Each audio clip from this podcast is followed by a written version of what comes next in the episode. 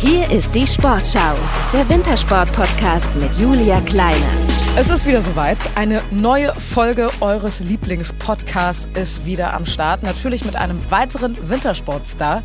Martin Nörl gewinnt als erster Deutscher den Gesamtweltcup im Snowboardcross. Deshalb wollen wir mit ihm jetzt über diese Wahnsinnssaison sprechen. Darüber, was er sich für diese Saison und für die WM im georgischen Bakuyani vorgenommen hat. Und wir haben einen Überraschungsgast für ihn am Start. Ihr seht, diese Folge ist prall gefüllt. Deshalb sage ich jetzt herzlich willkommen, Martin Nörl. Ja, vielen Dank für die Einladung. Freut mich sehr.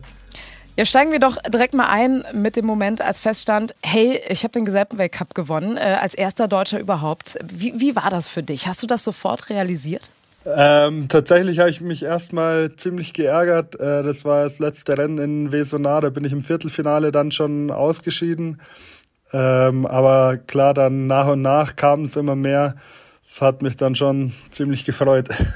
Was war das Erste, was du gemacht hast nach dem Gewinn? Äh, wir haben im Ziel, musste ich warten, weil ich dann noch eine Dopingkontrolle hatte, die ich leider erst dann nach dem äh, Podest machen konnte, haben wir mit dem Team noch ein Weinchen getrunken. Okay, aber nur eins, natürlich als Sportler. Natürlich. Oder mehr?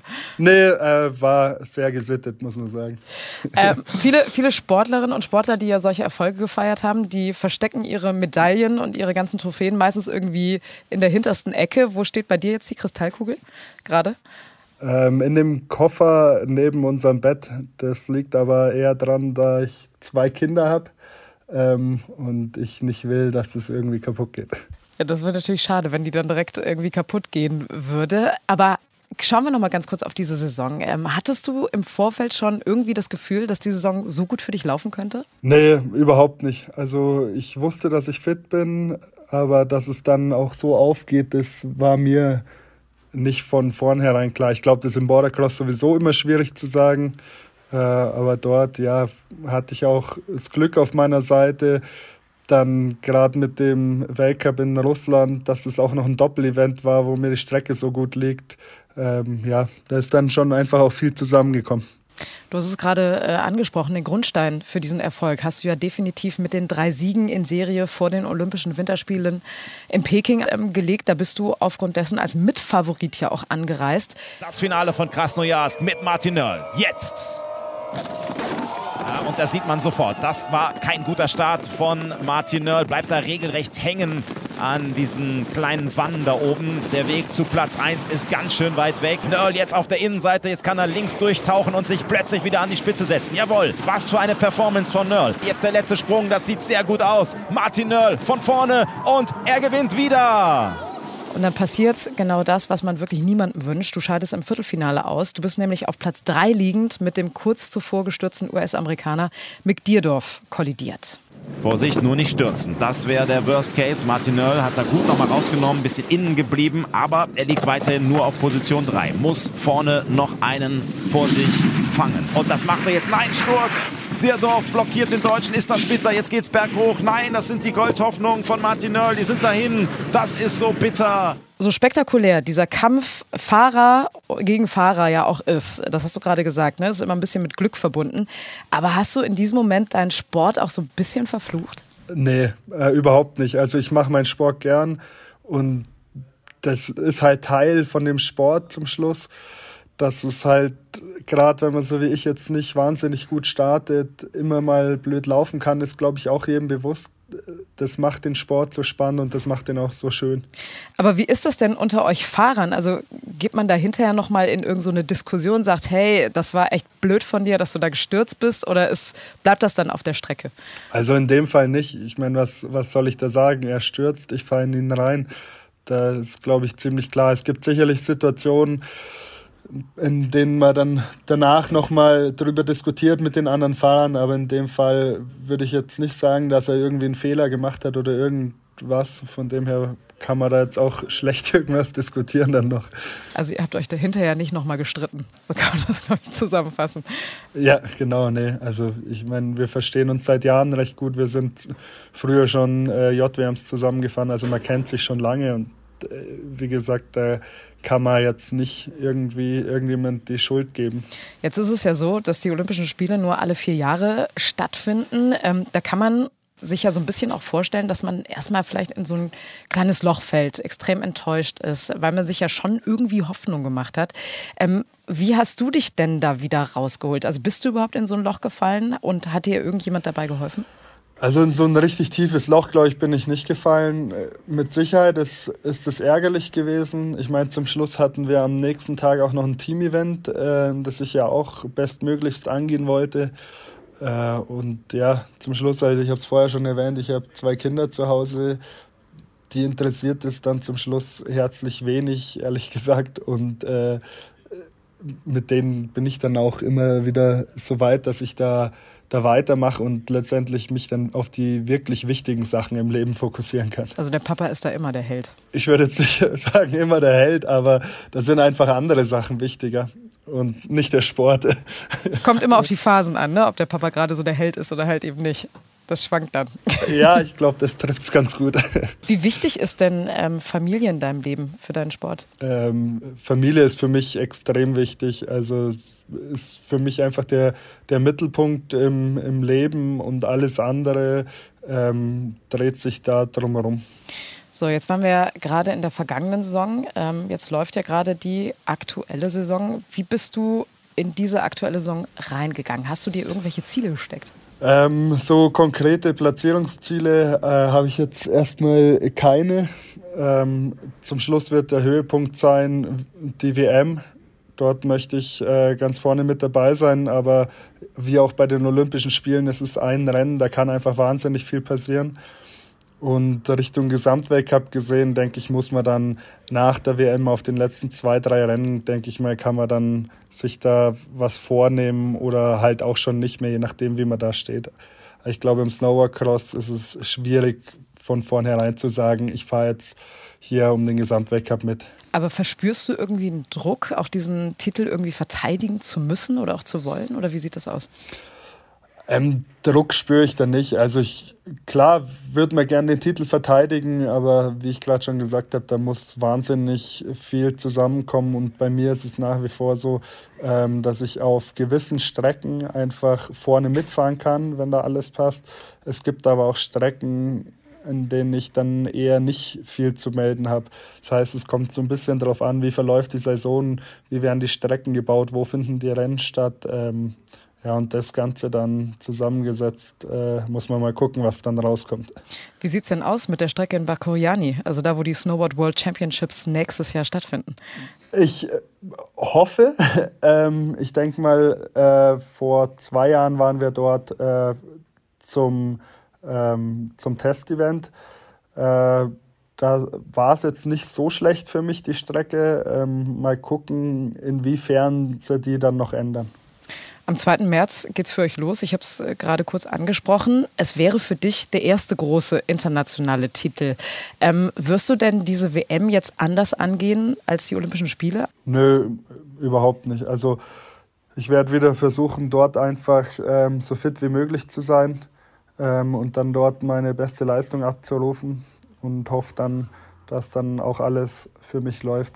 Also du versuchst äh, gesund zu bleiben, das ist, glaube ich, sowieso das Wichtigste, wenn man Leistungssportler ist. Ähm, versuchen wir mal ein bisschen was über dich als Privatperson herauszubekommen. Ähm, du bist jetzt in, oder beziehungsweise in der letzten Saison re relativ erfolgreich gewesen und strebst natürlich jetzt auch den Weltmeistertitel an. Wie bist du eigentlich zu deinem Sport damals gekommen? Was für eine Faszination hat Snowboardcross für dich ausgewirkt? Letztendlich war das mehr ein Zufall, dass ich da dazu gekommen bin. Also ich bin früher Ski gefahren, ähm, meine Eltern fahren auch Ski, dann äh, wollte ich irgendwann Snowboard fahren, weil mir es irgendwie besser gefallen hat, ähm, die Leute, die da auf der Piste Snowboard gefahren sind. Ja, und dann bin ich erstmal zu ähm, Slalom- und Riesenslalomrennen mit meinem Papa gefahren und äh, ja, dann gab es da früher eine German Junior Cup Tour und das Finale war in Berchtesgaden und dann gab es da eben auch äh, ein Bordercross-Rennen. Da bin ich so das erste Mal draufgestoßen, bin dann da mitgefahren, ja, und das hat mir Spaß gemacht und ähm, ja, habe ich dann weiter verfolgt auch. Hast du denn irgendwelche Vorbilder damals gehabt oder irgendwelche Stars der Szene damals, die dich inspiriert haben? Ähm, tatsächlich nicht so. Ich bin dann damals äh, wie gesagt, viel Alpin gefahren. Damals äh, war die Amelie Kober ähm, sehr, sehr groß in Deutschland ähm, und sehr gut. Ähm, das hat man sich schon gerne angeschaut. Also Amelie Kober ist auch eins deiner Vorbilder. ja, ich meine, damals äh, war sie einfach die Snowboarderin so in, in, in Deutschland, die man, die man kannte. Ähm, recht viel mehr, muss ich sagen, kannte ich äh, dann zu dem Zeitpunkt auch gar nicht. Okay, und jetzt bist du ein Vorbild für viele Generationen. Das hast du ja auch selber gesagt, dass du auch irgendwie junge Generationen so ein bisschen ähm, inspirieren möchtest. Jetzt habe ich über dich gelesen, dass du eigentlich Langschläfer bist. Äh, wie passt das denn mit deinem Sport zusammen? Da stehst du ja teilweise schon um 9 Uhr im Starthaus. Also ich glaube, die äh, Zeit mit Langschläfer ist schon äh, relativ lang vorbei. Spätestens mit den Kindern, glaube ich, hat sich das geändert. Lassen die dich denn manchmal schlafen oder wann, wann ist da, äh, wann klingelt da der Wecker, der innere? Ach, also ich glaube, wir haben es da relativ gut erwischt. Also tatsächlich ähm, geht es meistens so zwischen oder so Richtung 7 Uhr mit den Kindern, das ist schon ganz okay. Wie alt sind die beiden? Das sind zwei und vier. Okay, also das mit dem langen Ausschlafen, das kommt dann in der Pubertät. Dauert noch ein bisschen, bis dahin musst du durchhalten. ich drücke die Daumen. Ähm, was wärst du denn eigentlich geworden, wenn du nicht zum Snowboardcrosser geworden wärst? Oh, schwierig zu sagen. Ähm, sportlich gesehen äh, würde ich jetzt sagen, wäre ich ganz gern Eishockeyspieler geworden. Beim EV Landshut dann? Natürlich. Ähm, warum? Warum gerade Eishockey? Äh, also, ähm, ich finde, das ist ein recht interessanter Sport. Äh, Teamsport finde ich generell äh, toll. Äh, ich schaue zu und oder ich schaue viel auch im, im, im Eisstadion zu, allerdings in Sonthofen. Äh, der Sport ist halt wahnsinnig schnell und körperbetont. Das äh, finde ich echt, echt gut zum Anschauen. Und vielleicht wärst du ja jetzt auch Silbermedaillengewinner in Pyeongchang geworden, wenn du äh, Eishockeyspieler geworden wärst. Man weiß es nicht. Ähm, aber ich habe auch gehört, dass du gerne kitest und longboardest. Wäre das für dich auch was gewesen, professionell? Wow, mit Sicherheit. Ich glaube, ich würde jeden Sport nehmen, den ich professionell machen könnte. Ist natürlich schwierig. Also gerade im, im Longboard Downhill, das ist ja jetzt nicht äh, professionell organisiert. Ähm, so mache ich, glaube ich, habe ich schon ganz gut erwischt mit dem Snowboarden und dann kann ich im Sommer noch nebenher mal ein bisschen kiten gehen oder ein bisschen longboarden. Ich glaube, das passt ganz gut. Okay, also kiten wäre ein gutes Stichwort, denn ich habe es ja eben gesagt, wir haben einen Überraschungsgast für dich, der nicht Bordercrosser geworden ist, dafür aber achtfacher Weltmeister im Kitesurfen. Florian Gruber, schön, dass du da bist. Servus zusammen. Hi, schön, Hallo. dass ich da sein darf. Hi, wo bist du gerade? Wo treffen wir dich an? Ähm, ja, ich bin gerade zu Hause in Garmisch-Partenkirchen, aber morgen geht es dann schon wieder los. Äh, kurzen Abstecher in Hamburg bei meinem Segelverein und dann geht es nach Vorhärte zum Trainieren. Okay, also für dich geht es dann in die Sonne, für Martin geht es dann auch weiter zum nächsten Weltcup. Ähm, Martin Nöll ist heute unser Gast, unter anderem gesalbt Weltcupsieger im Snowboardcross in der vergangenen Saison. Florian, ähm, wie gefällt dir dieser Wettbewerb? Ähm, ja, ich finde es äh, super interessant. Also ähm, ich schaue ziemlich viel Wintersport, im, äh, wenn ich zu Hause bin ähm, oder auch wenn ich auch unterwegs bin in den Livestreams.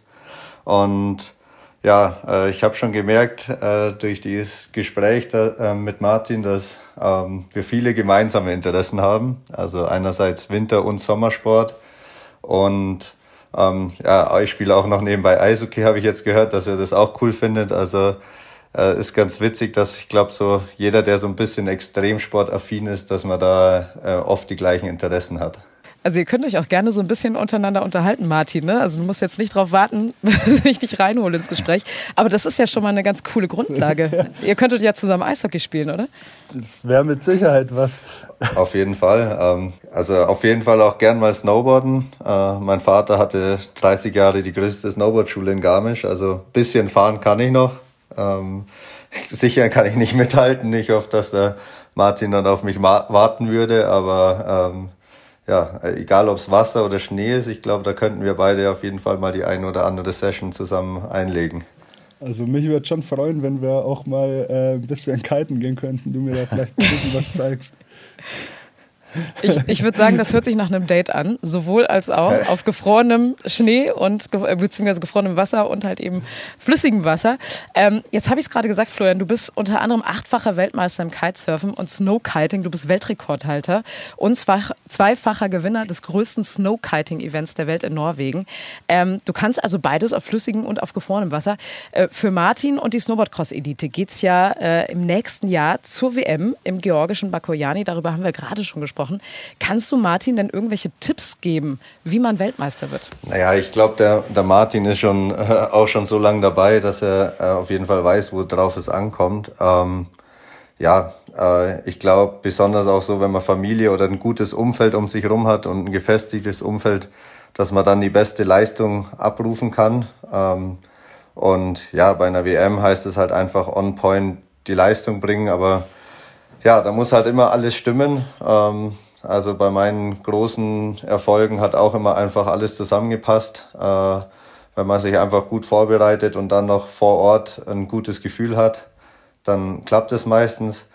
Ähm, der größte Tipp, den ich immer hatte von, von Freunden oder so, ähm, am besten am Abend vorm Finale irgendwie davon träumen, ähm, dann wird es meistens wahr. Und wenn man da wirklich, keine Ahnung, es gibt dann noch so den letzten Push, wo man, glaube ich, die letzten Prozente aus sich rausholen kann. Und ja, äh, das hat mir immer gut was geholfen bei den großen Wettkämpfen. Also Martin, müsstest du dir eigentlich die Goldmedaille holen und einfach schon mal unter das Kopfkissen legen und dann davon träumen. Dann wird man Weltmeister. Ist das der, ist das der Tipp? Ja, also ich werde es auf jeden Fall mal probieren. Ich glaube, da habe ich nicht, viel, nicht viel zu verlieren. Und wenn das einer schon achtmal geschafft hat, glaube ich, dann ist da bestimmt was dran. Aber, aber wie ist das denn für dich, Martin, wenn du sowas hörst, so achtfacher Weltmeister? Ähm, hat man da Respekt vor? Ja, natürlich. Also wenn da einer achtmal Weltmeister geworden ist, natürlich hat man da Respekt davor. Ich glaube, dass es bei uns im Sport niemand gibt, der das geschafft hat. Ähm, von dem her ganz klar. Und natürlich beim Bordercross muss auch das Glück dann an diesem Tag ähm, bei einem sein. Auf jeden Fall, das hast du gerade auch schon gesagt. Aber das, was der Florian noch nicht gemacht hat, das, was du aber schon zweimal gemacht hast, und zwar du warst bei Olympischen Spielen dabei. Ähm, Kitesurfen ist ja in Paris 2024 äh, olympisch äh, und auch du, Florian, willst ja mit dabei sein. Martin, welche Tipps würdest du denn Florian geben als erfahrener Olympiateilnehmer? Ich glaube, die Olympischen Spiele sind ein Wettbewerb zum Schluss wie jeder andere auch. Äh, so sollte man das Ganze dann auch angehen und versuchen letztendlich auch alles mitzunehmen, was man was man dort so kriegen kann, ich glaube, dann kann man versuchen, dort erfolgreich zu sein. Bei mir hat es bisher zwar noch nicht ganz so geklappt, aber ich bin da gute Dinge. Aber wäre schon cool, wenn ihr beide dann Olympiasieger werden würdet, oder? In Zukunft. ja, auf jeden Fall ist das, glaube ich, der größte Traum für jeden Sportler. Ja klar, ich glaube, da wird sich keiner von uns beschweren. Nee, auf jeden Fall nicht. Florian, du hast ja gerade äh, davon gesprochen, nicht. von diesen Gemeinsamkeiten ähm, zwischen dem Borden und dem Kiten. Ähm, welche sind das genau? Also ist das in der, in der Vorbereitung ähm, eine Gemeinsamkeit oder wie, wie würdest du es beschreiben? Ähm, ja, auf jeden Fall halt ähm, dadurch, dass wir zwei unterschiedliche Saisonen haben, ähm, der eine Winter und der andere Sommer, äh, hat man da auf jeden Fall, ja, meistens ist die Grund Basis, die man legt, halt im Kraftraum oder Ausdauersport oder eben auch ein bisschen andere Ausgleichssportarten. Das hilft mir immer einfach für Fitness. Ähm, macht mir einfach super viel Spaß und hat, da hat man immer eine große Motivation dafür. Ähm, aber ja, eigentlich sieht, glaube ich, bei jedem so die Vorbereitung ähnlich aus, dass man einfach der Körper schon mal hundertprozentig fit ist, wenn dann die eigentliche Saison anfängt. Ähm, weil ich glaube, wir beide haben beide viel Reisestress, dass man von einem Wettkampf zum nächsten kommt, dann äh, bei mir eben im Sommer, bei Martin im, im Winter. Und dann versucht man halt einfach, okay, in der Zeit äh, muss der Körper schon bei 100 Prozent sein. Und ja, in der Nebensaison versucht man sich da so gut wie möglich vorzubereiten. Wie viele Stunden am Tag trainiert ihr? Ähm, bei mir sind, ist es immer ein bisschen unterschiedlich, weil wir haben ein bisschen das Problem auf dem Wasser, dass wir halt vom Wind abhängig sind. Äh, wenn kein Wind ist, dann geht es natürlich auch nicht. Ähm, aber jetzt zur Zeit, jetzt zu Hause, wenn ich jetzt meine Grundlage äh, trainiere, dann bin ich ja eineinhalb Stunden am Tag im Kraftraum oder Athletiktraining und dann ja, mache ich jetzt noch ein bisschen Ausgleichssportarten, dann auch noch eine Stunde am Abend irgendwie Eishockey spielen oder eine Skitour mal gehen, dass man da fit bleibt und das fünfmal die Woche. Wie sieht es bei dir aus, Martin? Bei uns ist es auch äh, abhängig davon, in welcher Phase wir äh, halt sind. Also im, im Sommer sind es ja je nachdem bis zu vier Stunden am Tag, so sechs Tage die Woche. Und dann im Herbst und Winter wird es tendenziell eher ein bisschen weniger. Also da sind wir dann bei so zwei, drei Stunden auf dem Schnee. Ja, es ist vielleicht mal mehr Zeit, aber effektiv natürlich gar nicht so viel, weil man halt viel im Lift steht oder äh, erst mal am Berg kommen muss. Aber das hört sich ja schon sehr ganzheitlich an. Ne? Also im Grunde genommen könntet ihr gegenseitig euch Trainingseinheiten verschreiben oder miteinander trainieren. Weil Florian, du bist ja auch auf dem Schnee unterwegs und du bist, äh, Martin, auch auf dem Wasser unterwegs. Vermutlich äh, gibt es da gar nicht so viel. Ich glaube, wir haben beide Sportarten, die letztendlich äh, den kompletten Körper umfassen und dort auch alle Fähigkeiten, was man halt so, so brauchen kann, auch, auch braucht. Von dem her wird sich unser Training nicht so wahnsinnig unterscheiden. Zum Schluss das spezifische Training natürlich, ähm, aber alles andere wird relativ ähnlich sein, denke ich mal. Ja, ich würde es genauso sehen wie der Martin, also dass wir da, ich glaube, bei vielen Sportarten einfach mal die Basis äh, einheitlich ist und dann noch natürlich ein bisschen in welche Richtung, welche Muskelgruppen braucht man ein bisschen mehr. Äh, beim Snowboarden oder beim Kitesurfen, da trainiert man dann natürlich noch ein bisschen spezieller. Ähm, und dann ist es natürlich die Zeit, die man auf dem Wasser und auf dem, oder auf dem Schnee verbringt, die wichtige, dass man da dann auf seinem Sportgerät viel Zeit verbringt. Also die Trainingsintensität ist relativ ähnlich. Was eher nicht so ähnlich ist bei euch, ist ähm, ja, der kulinarische Geschmack, so kann man das sagen, Florian. Ich habe gelesen, dass dein Lieblingsessen Nacho-Schnitzel mit Wedges ist. Ähm, was kann man sich darunter vorstellen? Ja, das Gericht ist sogar aus Garmisch. Äh, das gibt es bei uns hier im Restaurant. Ähm, das ist natürlich ein bisschen die Heimat mit dabei als Schnitzel sozusagen, aber ähm, die Panade ist aus Nachos und ähm, macht alles ein bisschen den, den Flair und ein bisschen mehr crunchy und ja, das ist natürlich dann ein bisschen was anderes wie das normale bayerische Schnitzel und aber so hat man beides vereint. Also du magst auch eher deftig? Schon gern. Also ich mag auf jeden Fall die bayerische Küche. Äh, da bin ich halt auch aufgewachsen und ähm, ja, aber ich bin auch natürlich gern offen für was Neues. Bin jetzt nicht der, der viel rumexperimentiert, aber ich esse auch gern südländische Gerichte. Aber vielleicht kann dir ja der Martin helfen, weil Martin, du bezeichnest dich nämlich selber als Meisterkoch. Ähm, was sagst du denn zu dieser kulinarischen Wahl von Florian? Ich würde schon auch gerne mal ausprobieren. Das Nacho-Schnitzel. Warum nicht? Kann man machen. Hört sich auf jeden Fall sehr, sehr interessant an. Ähm, Florian, zum Schluss, wie geht's jetzt für dich weiter gerade? Für mich heißt jetzt erstmal äh, über den Winter die Basis für den Sommer legen. Werde ich wahrscheinlich viel Zeit auf Fuerteventura äh, verbringen. Das ist nicht ganz so weit weg von der Heimat. Da kann man doch mal immer wieder zurück fliegen ähm, zwischen den Trainingslagern und ähm, dann noch einige äh, Sponsortermine mit meinen Sponsoren. Ähm, und ja, da heißt es eigentlich, ja, viel Zeit auf dem Wasser verbringen, ähm, schon alles am Material einstellen für die neue Saison, dass man sich wohlfühlt. Und ja, da werde ich wahrscheinlich bis zum Saisonauftakt im April ja, fast durchgehend weg sein. Nochmal über Weihnachten und Neujahr, zwei, zwei Wochen zu Hause mit der Familie und dann geht es fast durchgehend ähm, weg. Also, du bist mitten im Training. Florian Gruber für Martin Nöll geht es gerade in die Vollen in dieser Saison. Deswegen sage ich jetzt vielen Dank, Martin Nöll und natürlich auch Florian Gruber, dass ihr mit dabei wart, dass du mit dabei warst. Ich wünsche euch beiden alles, alles Gute für die Zukunft und dir, Martin, natürlich viel Erfolg bei der WM im kommenden Jahr. Vielen Dank. Viel Erfolg, Martin. Danke, dass ich dabei sein durfte. Und wir, wir sind dann am kommenden Donnerstag wieder für euch da mit einem weiteren Wintersport-Superstar. Wer das sein könnte, wird natürlich noch nicht verraten. Also bis zum nächsten Mal. Tschüss und vielen Dank fürs Reinhören.